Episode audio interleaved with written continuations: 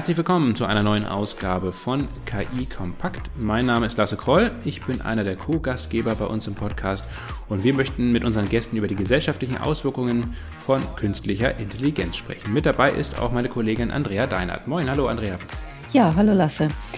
Die gesellschaftlichen Auswirkungen von künstlicher Intelligenz dehnen wir in dieser Folge einfach mal nur auf äh, die Analyse von Daten aus. Äh, Innovationen und Speed hängen ja zusammen und damit auch die Frage nach der Digitalisierung. Je schneller Daten analysiert werden können, umso digitaler sind Firmen, umso innovativer auch. Doch auf dem Weg dorthin kann es auch mal ein bisschen langsamer zugehen. Natascha Totzler und Andreas Gödde sind unsere Gäste, mit denen wir über Geschwindigkeit und agiler Datenwirtschaft reden wollen. Natascha arbeitet bei Nexio, die mit der Data Intelligence Offensive namens DIO gemeinsame Projekte machen. Das ist ein Verein zur Förderung der Datenwirtschaft. Dieser Verein befürwortet einen funktionierenden Datenmarkt. Hieran arbeitet Natascha in ihrer Rolle bei Nexio. Ressourcen heben, Kenntnisse zur Verfügung stellen, Dateninfrastrukturen aufbauen. Lasse, ich glaube, heute wird es zur Abwechslung mal richtig langweilig. Ach, das glaube ich nicht, Andrea. Denn Digitalisierung bedeutet ja, dass Unternehmen die Fähigkeit erwerben sollten, Mehrwerte aus ihren Daten für sich ziehen zu können. Und ich denke mal, das äh, ist für viele Zuhörerinnen und Zuhörer hier ähm, sicherlich interessant. Und das hat was mit Datenökonomie und Datenverwaltung zu tun, aber auch, und das ist ähm, eben auch spannend, mit einem veränderten Mindset und einer anderen Arbeitskultur im Unternehmen. Es sind also nicht nur die technischen ähm, Raffinessen, die dahinter stehen, sondern eben auch die sozialen Faktoren, um auch alle Menschen im Unternehmen mitzunehmen und äh, an die veränderten Rahmenbedingungen anzupassen. Und diese Erfahrung hat auch unser zweiter Gast Andreas Gödde gemacht. Er kennt sich als studierter Wirtschaftsinformatiker gut mit Data Governance aus, ist dementsprechend ein sehr guter Gesprächspartner für Natascha und er ist auch schon viele Jahre bei SAS beschäftigt. Und in dieser Zeit ähm, war Erzeuger einer Evolution weg von Business Intelligence hin zu künstlicher Intelligenz. Was ist dabei aus dem Datenmanagement oder Datenverwaltung geworden? Ist sie agiler geworden? Das müsste man ja eigentlich annehmen. Das wollen wir mit Andreas besprechen und freuen uns auf den Austausch aus verschiedenen Blickwinkeln aus der österreichischen Perspektive und aus der deutschen Perspektive. Viel Spaß beim Zuhören. Natascha und Andreas, zum Einstieg äh, zu unserem heutigen Gespräch würde ich ganz gerne mal von euch beiden wissen, ähm, was ihr unter Digitalisierung in Unternehmen versteht. Ist, hat das was mit Geschwindigkeit, mit Speed zu tun oder hat es eher etwas mit Verlangsamung zu tun? Natascha, vielleicht erst mal dein Eindruck.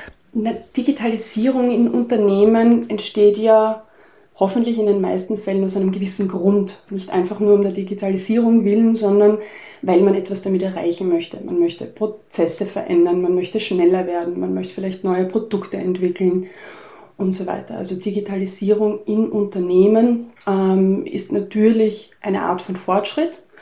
Ein Fortschritt und eine Prozessänderung, eine Weiterentwicklung kann aber natürlich auch bedeuten, dass man am Weg dorthin mal ein Stückchen langsamer ist, weil es natürlich auch viel mit Lernen, mit Werten, vielleicht auch ein bisschen was mit Kultur und so weiter zu tun hat. Also um schneller zu werden, wird man vermutlich mal am Weg dorthin ein bisschen langsamer, wie es halt immer so ist. Andreas, hast du diese Erfahrung denn auch gemacht? Auch vielleicht möglicherweise in deinem eigenen Unternehmen, in dem du arbeitest bei SAS? es langsamer geworden ist? Ja, das Geschwindigkeit für Fortschritt zu messen ist natürlich immer ganz schwierig. Ähm, aber ähm, ich glaube, es ist, ist immer so, also bei Digitalisierung geht es für mich, um da vielleicht mal anzufangen, vor allen Dingen um für Unternehmen neue Fähigkeiten ähm, zu erwerben. Und das äh, ein Lernprozess, ich glaube, das kennt man aus, aus jeder äh, auch privaten Situation. Es, es dauert ein bisschen, da hat man Anlaufzeiten, das, ähm, da muss man sich beschäftigen, das kostet Zeit und insofern ist es vielleicht am Anfang äh, auf jeden Fall eine Verlangsamung. Aber ähm, die Mehrwerte, die hinten bei rauskommen, führen natürlich dann, was ich kann nicht, will ich nicht in Geschwindigkeit messen, sondern eben in, in Mehrwerten für Unternehmen. Also, aber im Grunde geht es ja darum, dass ein Unternehmen die Fähigkeit erwerben muss, bei der Digitalisierung auf Basis Basis von Daten und natürlich deren Nutzen von Daten dann sozusagen Mehrwerte für sich im Unternehmen oder halt auch an den Grenzen des Unternehmens zu schaffen. Ähm, da, darum geht es im Wesentlichen. Das kann dann äh, verschiedene Stoßrichtungen haben. Beispielsweise äh, mit Daten kann ich automatisieren und optimieren. Das führt in der Regel zu Geschwindigkeit. Vielleicht aber auch zu ganz anderen Prozessen. Also wenn mein Kunde bisher das Telefon benutzen durfte und ich jetzt eine App habe, ähm, kann ich da viel ja, in Realtime mit dem kommunizieren ähm, und muss nicht irgendwie eine Verfügbarkeit von Callcenter-Mitarbeitern gewährleisten. Oder es verändern sich komplett Geschäftsprozesse, weil ich halt jetzt Daten habe, die ähm, ich ganz anders nutzen kann. Beispiel, jemand, der eine Maschine bisher hergestellt hat und die verkauft hat, ähm, die Daten jetzt aber im Prozess sammelt, auch für die Nutzung der Daten draußen im Feld, kann jetzt zum Beispiel ähm, Service-Modelle generieren, ähm, wo er die Maschine nicht verkauft, sondern sie ver verleiht und für die Nutzung sich bezahlen lässt. Ein Thema, über das wir heute sprechen wollen mit euch, ist das Thema Data Governance. Und vielleicht klären wir zunächst einmal den Begriff, äh, Natascha, was versteht man unter Data Governance und welche Rolle spielt sie bei der Digitalisierung von Unternehmen? Data Governance ist per Definition die Verwaltung von Daten. Also man macht sich an ein Subset an Aufgaben, die können ganz unterschiedlich sein. Also im Großen und Ganzen, wenn ich drüber spreche, ähm, rede ich über Rollen und Verantwortlichkeiten, über Trust- und Risikoabschätzung, Compliance-Themen, genauso natürlich aber auch die Beschreibung und Identifikation von Daten, Metadaten. Es geht genauso gut aber auch um Prozesse, Prozessdefinitionen, Datenqualität, wo wir da wieder ganz stark Use Case getrieben sind, aber natürlich auch die Sicherheit. Also Data Governance als Begriff ist sehr umfangreich und besteht aus mehreren Kategorien, die man sich in diesem Prozess dann anschauen muss. Ähm, Data Governance im Bezug auf Digitalisierung und, und die Wichtigkeit, also ich glaube, das Wichtigste, was man sich immer vor Augen halten muss, ist dieses Warum. Warum mache ich etwas? Weil, wie man vielleicht schon mitbekommt, wenn es darum geht, Dinge zu verwalten und gerade Daten zu verwalten, dann kann das sehr, sehr umfangreich sein. Und wenn man jetzt jedes Gebiet vollumfänglich ausbauen möchte, dann ist das ein hoher organisatorischer Aufwand, der oft mit viel ähm, Frust auch verbunden ist, weil man nicht zu dem Ziel kommt, wo man eigentlich hin möchte, wenn man das ein bisschen aus den Augen verliert oder sich eben dieses Warum nicht gut vor Augen hält. Das heißt, wenn man in die Digitalisierung geht, was auch immer das für das jeweilige Unternehmen bedeutet, also wir haben jetzt eh schon ein paar unterschiedliche Beispiele gehört, was denn Digitalisierung alles sein kann, ist es, ist damit gemeint, der, der Papier zur digitalen Weltsprung oder ist damit wirklich gemeint, Services data-driven aufzubauen? Also da, da, da gibt es ja auch ganz viele Abstufungen. Aber natürlich, also je, je höher der Digitalisierungsgrad oder die digitale Transformation, ähm, umso etablierter auch, auch die Governance, die damit einhergeht. Also ähm, erfahrungsgemäß anschauen, welche Use Cases gibt es. Also wie möchte ich für mein Unternehmen Wert generieren? Was sind meine Anwendungsfälle? Was sind meine Prozesse? Und anhand dieser Linie anschauen, was brauche ich denn, um erfolgreich, sicher, compliant und so weiter damit wirtschaften zu können. Natascha, hat denn dieses Warum dann auch zu dem Zusatz Agile äh, Data Governance geführt? Ähm, ich glaube, das, das Warum muss in allem immanent drinnen stecken, tatsächlich als ähm, der Begriff der Agile Data Governance von uns oder für mich auch definiert wurde, also als ich mich damit auseinandergesetzt habe, war für mich dahinter der Antrieb ganz stark, die Praktiken, die Herangehensweisen, die Werte, die das Agile mit sich bringt, nämlich ähm, die iterative Herangehensweise, das Wertschöpfende, der, der regelmäßige Blick wieder darauf, was man eigentlich liefert. Aber auch Dinge wie Fehlerkultur, die ganz, ganz wichtig sind. Also etwas zu bauen, immer das Warum im Blick zu haben, warum ich etwas baue, immer mit der Absicht, ähm, auch etwas wertschöpfend möglichst schnell ausliefern zu können, damit jemand anderer draufschauen kann und zu überprüfen, ob das, was ich baue, wirklich Mehrwert für mein Unternehmen bringt. Also ja, für mich geht das alles Hand in Hand. Andreas, agil ist ja eigentlich erstmal als Begriff so ein bisschen das Gegenteil von Verwaltung, vielleicht auch von Datenverwaltung, aber was bedeutet dieser Begriff für dich, Agile Data Governance? Wie geht das Hand in Hand und was bedeutet das für die organisatorische Ebene von Unternehmen? Das ist, glaube ich, ein ähm, ganz wichtiger Schritt oder auch ein ganz wichtiges Konzept, um ähm, auch das zu unterstützen, was wir in den Unternehmen an den in Veränderungen sehen. Also kein, äh, also ich behaupte mal, Hierarchien in Unternehmen sind nicht das, was mehr so richtig funktioniert. Wir sehen Unternehmen, die sich agil aufstellen. Gut, das muss man auch definieren, aber viele ähm, äh, ordnen sich genau diesen agilen Prinzipien unter, richten sich auf den Kundenprozess aus, wollen die Customer Experience ähm, in den Griff nehmen, wollen Produkte definieren, die eben genau das Problem des Kunden und die Prozesse dazu definieren. Ähm, und ähm, solche, solche Veränderungen, die dann natürlich auch in der Geschwindigkeit adressieren, die Geschäftsmodelle verändern, die auch neue Geschäftsmodelle schaffen, die kriege ich ähm, nur hin, wenn ich bei den Daten klar bin. Also die Data Governance spielt eine immens wichtige Rolle bei diesen Veränderungsprozessen, sonst kann ich die Daten ja nicht nutzen.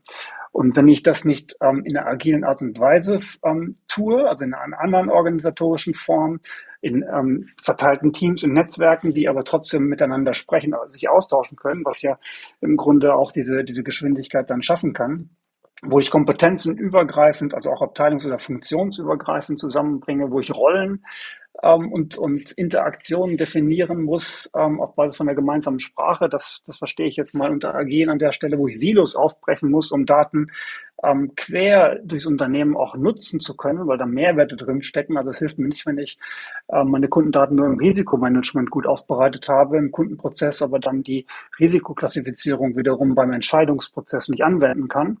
Ähm, all dieses ist auf der organisatorischen Ebene zu featuren und, und mündet am Ende des Tages in einer Haltung, die weggeht von Daten sind meine Macht, also intern gesprochen. Ich sitze auf dem Datenschatz und ähm, da lasse ich keinen dran und ich, ich ähm, definiere meine Machtposition, in welcher Form auch immer, intern, extern damit, hin zu einer Data Sharing ähm, die aber eine Data Governance voraussetzt. Und wenn man jetzt in die Historie der Data Governance hin, äh, zurückguckt, äh, ähm, seit, dem, seit der Erfindung des Data Warehouse, in den 70ern, glaube ich, war es Bill Inman und so weiter, ähm, reden wir darüber, konsistent im Unternehmen implementiert.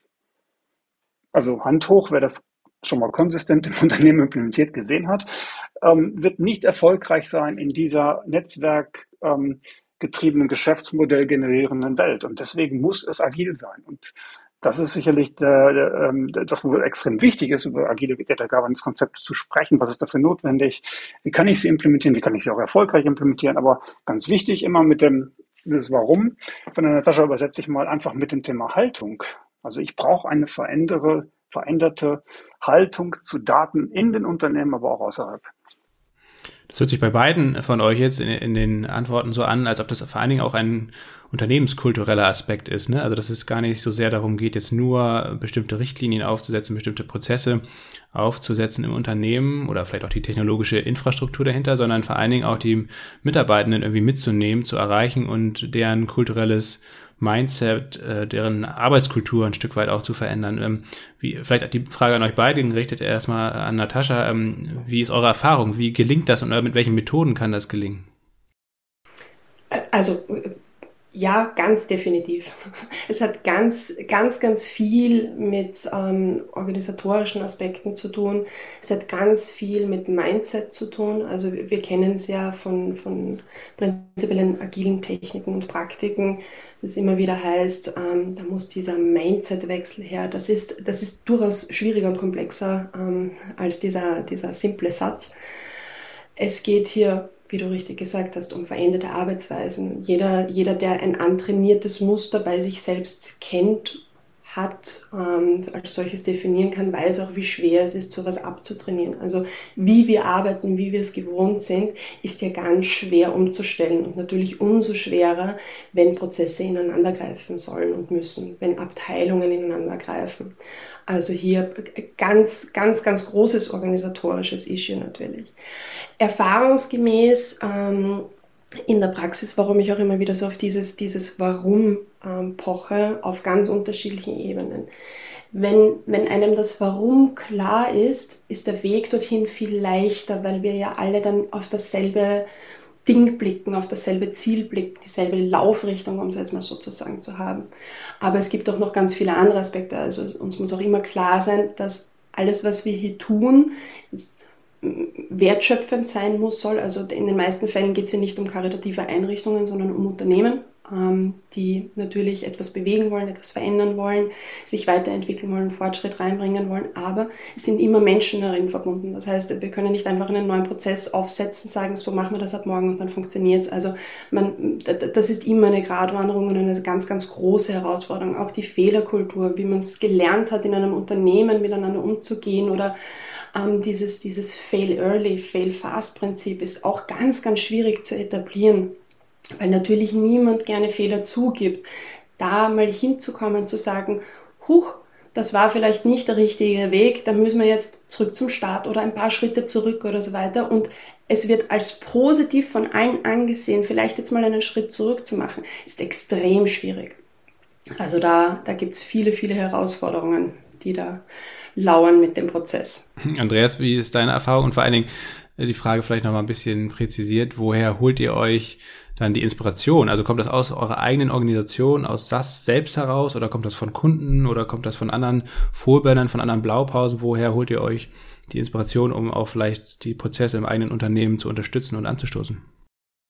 Ich, ich glaube, dass, dass das Thema nur abgeleitet werden kann. Ich übersetze das oder ich, ich versuche das Thema Warum, weil das ist genau die richtige, der richtige Ansatzpunkt ähm, zu konkretisieren. Das, das ist eine Unternehmensstrategie. Also Data Governance mache ich ja nicht zum Selbstzweck, sondern es muss abgeleitet sein als Unternehmensstrategie und Digitalisierung ist eine Unternehmensstrategie.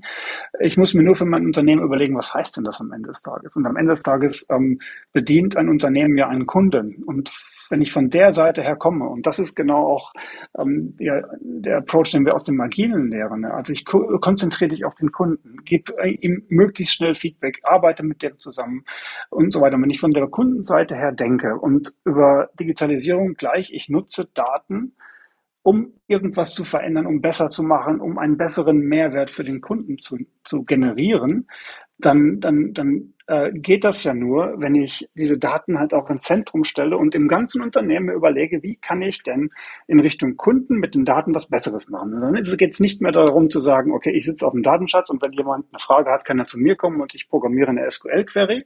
Also Stichwort Data Warehouse in der vergangenen Zeit, sondern ich muss mir überlegen, als Mitarbeiter im Risikomanagement, der da gerade meine Modelle macht und vielleicht einen Score generiert, wie kann ich diesen Score jetzt so ablegen, dass alle im Unternehmen den benutzen können. Wie kann ich den mit Metadaten, beschreibenden Daten versehen? Wie kann ich sagen, wo die Daten herkommen? Welches Vertrauen kann ich generieren, dass dieser Score tatsächlich am Ende des Tages zum Wohle des Kunden benutzt werden kann, weil er vielleicht einen besseren Kredit kriegt, weil ich alle Informationen, die ich über den Kunden habe und nicht nur seine Adresse und Geburtsdatum nutzen kann, damit er diesen Kredit kriegt und zu günstigeren Konditionen, weil ich weiß viel mehr über den. Und das ist eine Strategie, die muss ich im Unternehmen implementieren, top-down, sonst wird das nichts. Und ähm, nur dann kriege ich das Thema Data Governance in den Griff. Und die Data Governance ist für mich auch nur das Vehikel dazu, wie kann ich denn mehr mit Daten machen, for the sake of the customer, Entschuldigung für das Englische, aber damit der Kunde besseren Service daraus gekriegt. Und wenn ich das, wenn das mein Warum ist und das in jedem Unternehmen verstehe und ich das durchdekliniere in jedem in jedem Meeting, in jeder Sitzung und ähnliches. Dann komme ich dahin, dass ich über agiles Vorgehen tatsächlich jeden einhole und dass der sich überlegt, okay, jetzt habe ich hier, jetzt bin ich tatsächlich für diese Daten mal verantwortlich. Ich erstelle die, also bin ich verantwortlich. Den Daten muss ich jetzt sozusagen was mitgeben, eine Qualität, eine Beschreibung. Das ist mein Thema, damit sie hinten raus ordentlich verwendet werden kann. Das ist ein komplett anderer, umgekehrter Approach, wie wir in der Vergangenheit gesehen haben. Aber das ist der Weg. Das erinnert mich äh, daran, mal nachzufragen, ähm, ob die ganze Sanktionskultur in Unternehmen nicht verändert werden müsste. Und ähm, das ist natürlich auch ein Aspekt, der wahrscheinlich ähm, in der organisatorischen Digitalisierung in der Praxis viel zu kurz kommt, Natascha.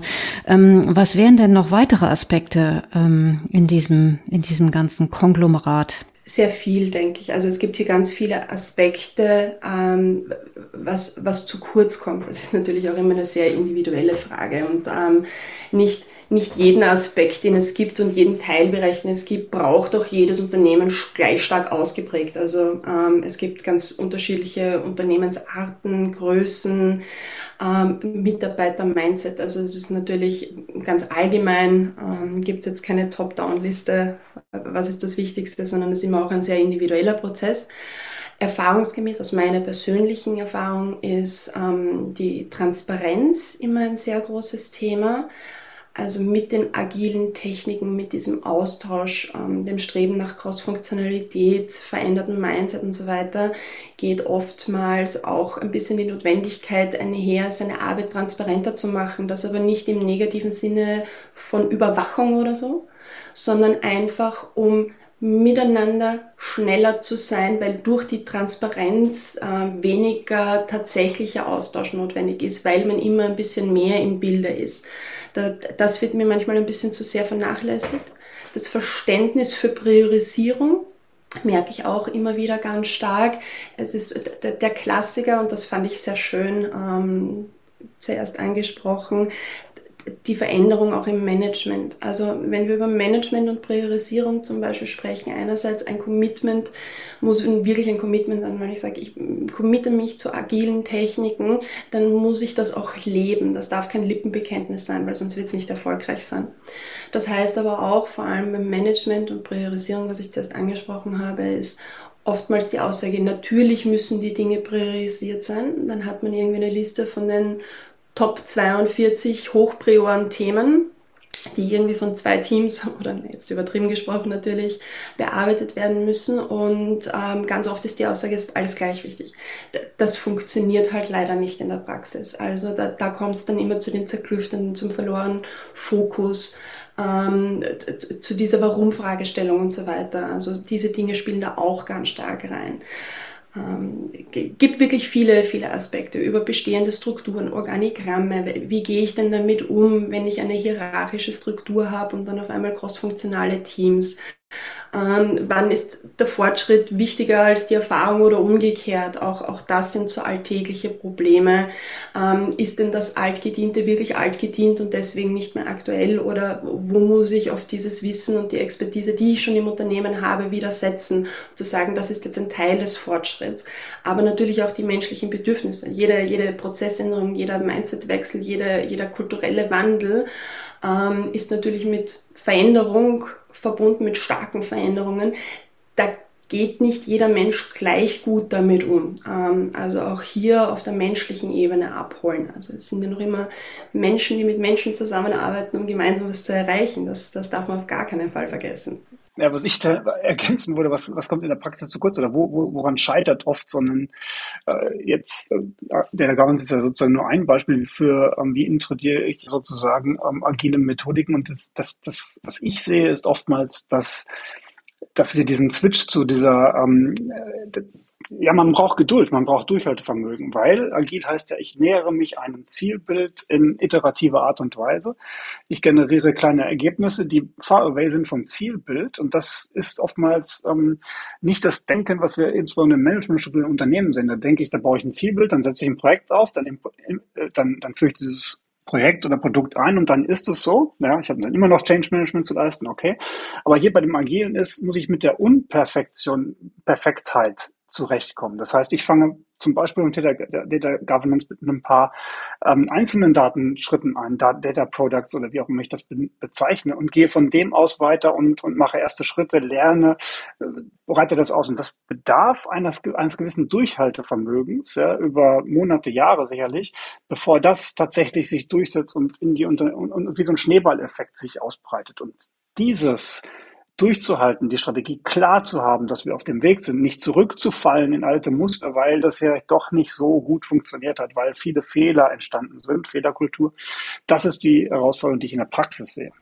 Andreas, du hast eben äh, den schönen Satz gesagt, äh, wenn ich bei den Daten klar bin, wenn ich mir das jetzt alles von euch beiden anhöre, äh, wie lange äh, dauert das denn, bis man bei den Daten klar ist, äh, beziehungsweise geht das überhaupt? Ich glaube, das ist, äh, das ist ein, ein, dauernder Prozess. Also es ist kein Projekt, was beendet ist und dann bin ich mit den Daten klar, sondern das ist etwas, was ich kontinuierlich machen muss, äh, mit den Daten klar werden, weil auch jeden Tag neue Daten entstehen, woher auch immer, unterschiedlich je nach Geschäftsmodell. Aber ich ähm, muss das kontinuierlich verbessern und ähm, diese Datenklarheit natürlich auch dann betrachten in der Datennutzung. Also ich kann nur Daten dann nutzen, zum Beispiel für analytische Zwecke, für künstliche Intelligenz, Use Cases oder ähnliches, wenn ich mit den Daten klar bin. Ja, aber dafür ist es ganz wichtig zu wissen, bin ich mit den Daten klar. Da gibt es vielleicht Datentöpfe, mit denen bin ich klar und mit anderen Entitäten, Datentöpfen, Datenfeldern noch nicht. Das muss aber derjenige, der da eine KI drauf loslässt, wissen. Also ich glaube, Datenklarheit wird es nie geben. Das ist ein Moving Target sozusagen, nicht ein Moving Target, aber ein, Prozess, weil die Daten jeden Tag in unendlicher Geschwindigkeit mit immer größerer ähm, Menge anfallen und auch die Use Cases sich ändern, sodass ich vielleicht auch andere Daten dann betrachten will oder sammle und ähnliches. Also das hört mich auch. Ja, also dem, dem kann ich nur zu 100% zustimmen. Data Governance ist ja eines der Tools, um erfolgreich mit Daten arbeiten zu können. Das ist nichts, womit man irgendwann fertig ist. Also es ist jetzt nicht, dass man sich einmal hinsetzt, das runterdefiniert und dann ist es erledigt. Das ist etwas, was man wirklich jeden Tag leben muss, weil man möchte ja auch jeden Tag damit erfolgreich sein. Ähm, in Bezug auf einen schonenden Umgang mit Ressourcen sehen wir uns ja immer nach einer Kreislaufwirtschaft. In der Realität sind wir weit davon entfernt, aber in der Datenökonomie scheint das durchaus eigentlich schon zu funktionieren. Man spricht davon Data Lifecycle, also Lebenszyklus von Daten, der aber ausdrücklich als Kreis angelegt ist. Ähm, Natascha, können Daten immer wieder verwendet werden und was benötigt man denn für ein Datenrecycling? Wo, wo endet der Kreis und wo fängt er dann wieder an? Ähm, also Data Lifecycle, nur um kurz den Begriff aufzunehmen, ist für mich die Beschreibung, also dieser Kreis, von dem du sprichst, wie denn mit Daten umgegangen wird im Unternehmen. Dieser Data Lifecycle besteht aus ähm, Begriffen wie, wie werden Daten erschaffen, wie werden sie gespeichert, wie werden sie verwendet, wie werden sie geteilt, archiviert, aber natürlich auch irgendwann gelöscht. Also das ist diese, diese ähm, Möglichkeiten rund um Daten oder diese Aktionen rund um Daten, das ist für mich Data Lifecycle. Also Data Lifecycle kann man natürlich immer wieder und auf den unterschiedlichen Anwendungsgebieten definieren. Das sind auch oft ganz individuelle Definitionen. Ich muss mit personenbezogenen Daten zum Beispiel anders umgehen als mit Sensordaten. Also ähm, auch wenn es zum Beispiel um Archivierungspflichten geht oder, oder Löschpflichten und so weiter. Also das ist für mich Data Lifecycle Management. Wenn wir jetzt in die Wiederverwendung von Daten gehen, ähm, gibt es natürlich auch ein paar Herausforderungen. Also wir haben es zuerst schon gehört, ich muss sie auf der einen Seite natürlich zugänglich machen innerhalb im Unternehmen, andererseits muss ich auch sicher sein können, dass ich sie verwenden kann. Aber wann kann ich denn sicher sein, dass ich Daten für meinen Verwendungszweck verwenden kann? Und da kommen wir jetzt ein bisschen so in den Bereich Qualität und Use Cases und warum es so, so stark zusammenhängt. Nehmen wir ein einfaches Beispiel. Ich habe einen Kundendatensatz. Ähm, diese Kundendaten äh, enthalten natürlich Name, Adresse, Geburtsdatum, ähm, vielleicht auch das Geschlecht, den Wohnort, ähm, den Firmensitz, wie auch immer. Also da können ganz viele persönliche Informationen drin sein. Wie kann ich denn feststellen, ob dieser Datensatz von guter Qualität ist? Das kann ich nur dann, wenn ich weiß, wofür ich ihn verwenden möchte. Also wenn ich zum Beispiel das Feld mit dem Geburtsdatum ähm, nicht regelmäßig ausgefüllt habe oder immer in einem unterschiedlichen Datenformat, so dass es nicht maschinenlesbar ist und so weiter. Ich aber meinen Use Case erfüllen möchte, eine Zielgruppenanalyse auf Basis unserer Kundendatenbank zu machen und ähm, in Altersgruppen zu segmentieren, dann werde ich feststellen, dass die Qualität entweder ausreichend oder unzureichend ist, weil eben nicht verarbeitbar, nicht anständig gewartet und so weiter. Wenn ich aber feststellen möchte, wo denn unsere Kunden ähm, geografisch alloziert sind, dann ist mir das Geburtsdatum vollkommen egal an dieser Stelle. Also es gibt keine universell gültige Qualität. Es kommt immer auf den Use Case an. Und wenn wir dann über Wiederverwendung sprechen, äh, muss auch das betrachtet werden. Also für welche Anwendungsfälle will ich es dem im Unternehmen auch abteilungsübergreifend verwenden.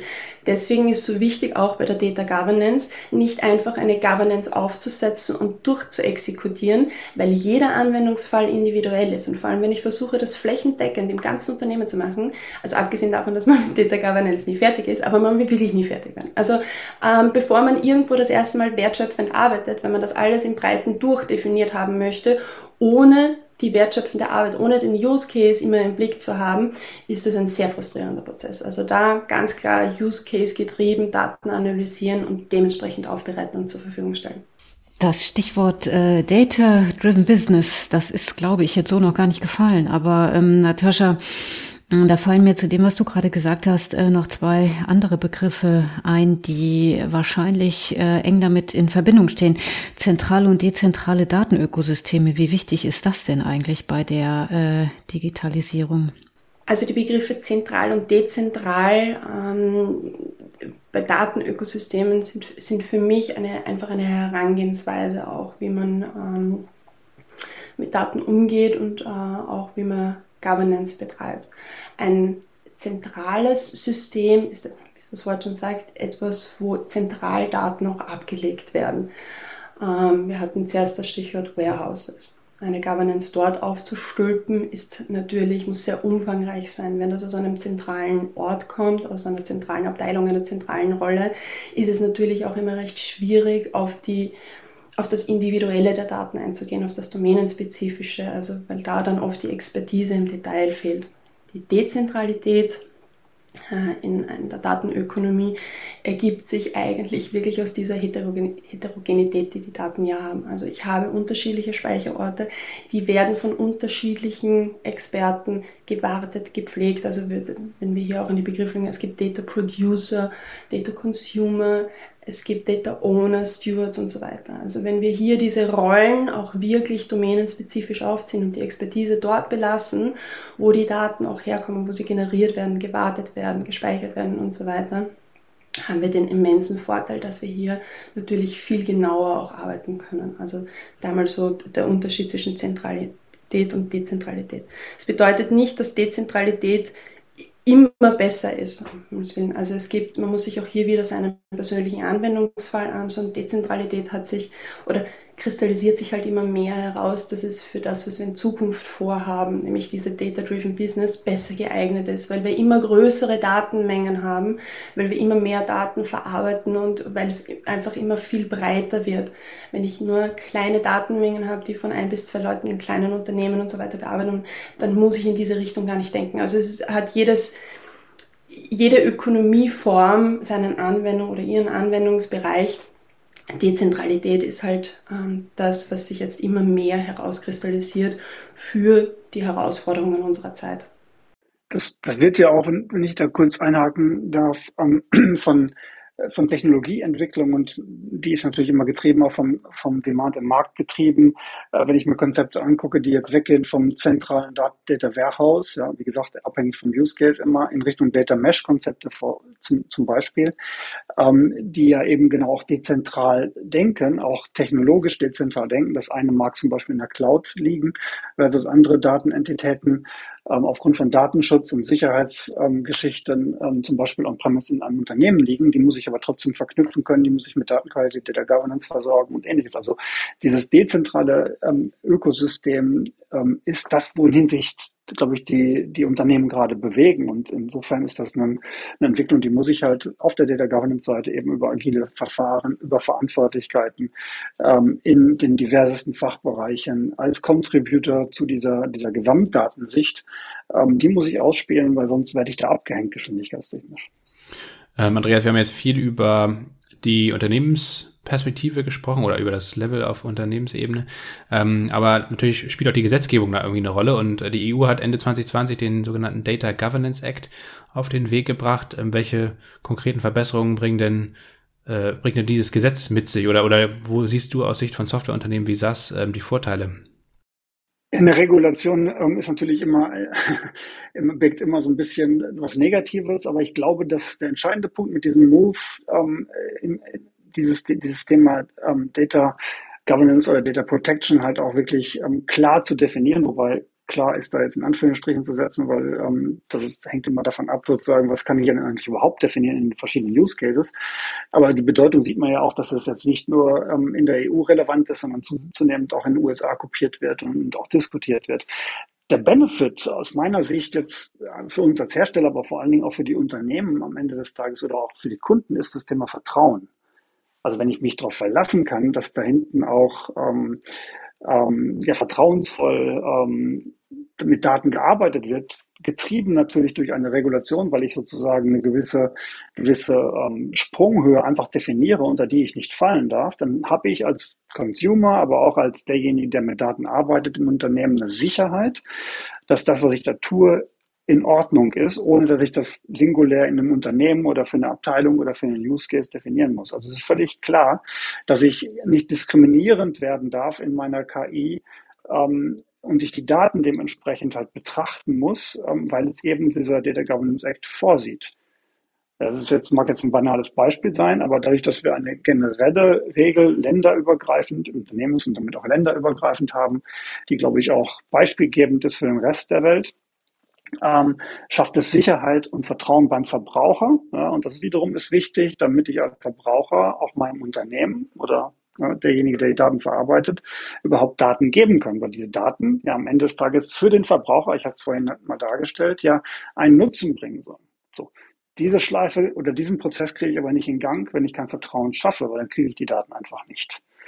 Und ähm, deswegen ist dieser, dieser Act ähm, brutal wichtig. Aus Herstellersicht, wir, wir nutzen den natürlich nicht im Sinne von verkaufen, sondern im Sinne von das Produkt dahin zu präparieren, das Produkt mit Fähigkeiten auszustatten, dass ich sozusagen Governance by Design im Produkt weitestgehend, das kann ich natürlich nicht in jedem Use Case machen, weil wie gesagt, die sind unterschiedliche Datenanfragen sind unterschiedlich, aber ich kann unterstützend eingreifen, indem ich zum Beispiel automatisiert feststelle oder dem, dem, dem Anwender, der mit den Daten arbeitet, Indikatoren gebe, sind die Daten jetzt mit Bias versehen oder nicht zum Beispiel. Das äh, war ja jetzt alles sehr theoretisch, was wir bisher besprochen haben. Gucken wir doch mal äh, in die Praxis, Natascha. Welches schöne Beispiel ähm, könntest du uns denn mal, unseren Zuhörerinnen und Zuhörern denn mal schildern, äh, dass das mal so ein bisschen anfassbarer wird, äh, was, äh, was, was Data Governance eigentlich bedeutet, dann letztendlich in einem Produkt oder in einer, äh, einfach in einem schönen Beispiel.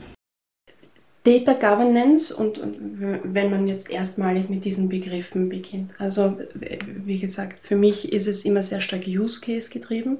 Also wenn ein Unternehmen die Notwendigkeit hat, ähm, sich zum Beispiel in, in Richtung Data-Driven Products oder eben ähm, datenbasierte Weiterentwicklung zu bewegen, wie bei jedem Prozess setzt man sich dann mal hin und sagt, okay, ähm, wo können wir denn wertschöpfend arbeiten? Was haben wir denn bereits im Unternehmen? Das heißt, Data Governance beginnt mal mit dem Prozess, sich damit auseinanderzusetzen, was im Unternehmen vorhanden ist, was vielleicht noch fehlt, also auch eine gewisse Art von Gap-Analyse und sich da in den einzelnen Kategorien mal klar zu machen, was es braucht. Also möchte ich zum Beispiel ermitteln, wie ich ein neues äh, datenbasiertes Produkt ähm, aus meinem Unternehmen rausbringen kann, dann muss ich mir meine vorhandenen Daten anschauen, muss ich schauen, wer ist denn dafür bis dato verantwortlich, wie werden sie produziert. Also es hat ganz stark auch mit, mit Lifecycle zu tun.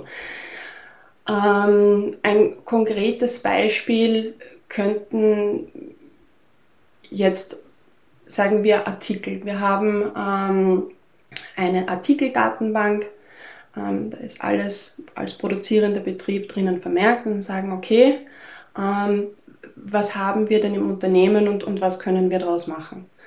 Ähm, wir schauen uns an, wo entstehen sie. Sind das maschinell ähm, generierte Daten? Werden die per Hand eingegeben? Wie ist die Datenqualität? Und dann sind wir auch schon wieder bei den Use Cases. Welche Sicherheit muss ich bei diesen Daten hinterlegen? Also wahrscheinlich, da kommt dann auch schon klar heraus, wenn es Artikeldaten sind und keine personenbezogenen Daten, dann ähm, haben die einen anderen Lebenszyklus, als eben wenn das eher ähm, riskant, also riskante Daten zumindest in der Handhabe sind. Welche Compliance-Richtlinien brauche ich, damit ich mit diesen Daten erfolgreich arbeiten kann, um meinen Use Case zu erfüllen? Wie möchte ich denn vielleicht diese Artikel oder diese Tabellen beschreiben? Also wenn, wenn wir dann im Stichwort äh, Metadaten sind, auch ganz wichtig. Ich muss meine Daten beschreiben. Ich kann nicht jedes Mal in jede Tabelle reingehen, mir alles durchschauen, ähm, sinnerfassend irgendwo notieren, sondern es gibt Metadaten genau dafür, um den sogenannten Datenschatz im Unternehmen ja auch transparenter zu machen. Also das ist auch oftmals ein sehr, sehr guter Schritt, um, um das Ganze zutage zu fördern und mit Data Governance zu beginnen. Es gibt hier ganz um, ähm, gute Möglichkeiten auch um, ähm, mit Metadaten, Schemata zu arbeiten. Das heißt, da habe ich wirklich eine Vorlage sozusagen, die nehme ich mir her, schaue mir meine Datenquelle an und beginne das mal zu definieren. Dann habe ich die Informationen, die ich über die Daten brauche und komme mal ganz gut in diesen Prozess rein der, der, der Data Governance und der Datenökonomie ähm, und um in diese Arbeitsweisen reinzugehen. Für die Dinge wie Qualität und so weiter muss man dann, wie gesagt, ähm, wieder im Use Case drinnen sein. Aber ich glaube, das sind so, so ganz, ganz gute Beispiele oder erste Schritte, um den eigenen Anwendungsfall zu ermitteln. Andreas, vielleicht kannst du auch mal so ein bisschen aus der Praxis noch äh, berichten? Ja, vielleicht kann ich ganz, vom ganz konkreten Erlebnis berichten, wo man gesehen hat, dass das Data Governance sozusagen der Knotenlöser ist. Ähm, äh, für die Nutze, Nutzung von Daten. Also Digitalisierung, wir sind in der Versicherung, äh, ist ein Versicherungsbeispiel, Kunden mag ich jetzt nicht nennen, aber reales Beispiel, baut einen Data Lake auf, um genau das zu erreichen, was, was eine Versicherung natürlich machen muss. Ich will Daten zentralisieren oder, oder bereitstellen, zentralisieren, falsche Wort, bereitstellen, sodass auf Basis von Daten im Unternehmen mehr Entscheidungen, Prozesse ähm, ja, verbessert, verbessert werden können oder ähnliches. Also Data Lake aufgebaut, wunderbar, Data Scientists eingestellt, äh, analytische Methoden draufgesetzt und wir sehen das, was halt in analytischen Projekten oftmals passiert. 80 Prozent der Arbeit ist Datenmanagement. Also na, ich gehe auf den Data Lake zu, gucke, was ist da, äh, wie Natascha eben dargestellt hat, ich muss mir angucken, was ist denn da drin, kann ich das benutzen, wo kommt es denn her und dann kloppe ich mir die Daten zusammen.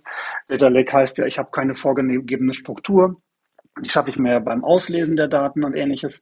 Ähm, und dann, dann habe ich sozusagen ein, ein Wissensmonopol bei den Data Scientists geschaffen und bin in der gleichen Situation, ich übertreibe jetzt ein bisschen, wie im Data Warehouse 15 Jahre vorher. Es gibt wenig Ressourcen, die die Daten nutzen können, weil es Experten wissen, bedarf, die Daten zu verstehen, zu analysieren und damit was zu tun nächste Stufe erkannt, ja, im Prozess relativ, im Prozess oder im Projekt relativ frühzeitig auch erkannt, wenn ich hier eine Data Governance drüber lege, wo diejenigen, die die Daten in den Data Lake reinspielen, ähm, entsprechend als ähm, Data Producer sozusagen klassifiziert und die Rolle wahrnehmen, die Daten sauber da reinstellen, die Daten beschreiben, komme ich in die Situation, und das war in diesem Beispiel so, wo ich ähm, die sogenannten Citizen Data Scientists, also die, die jetzt nicht die analytischen Modelle ähm, Gradient Boostings und sonst was programmieren, sondern die mit Oberflächenwerkzeugen versuchen, die Daten für sich in ihrem Business-Prozess, also die Business-User auszuwerten, die sind dann in der Lage, tatsächlich zu sehen, okay, welche Daten gibt es denn, denn? welche Qualität haben denn die?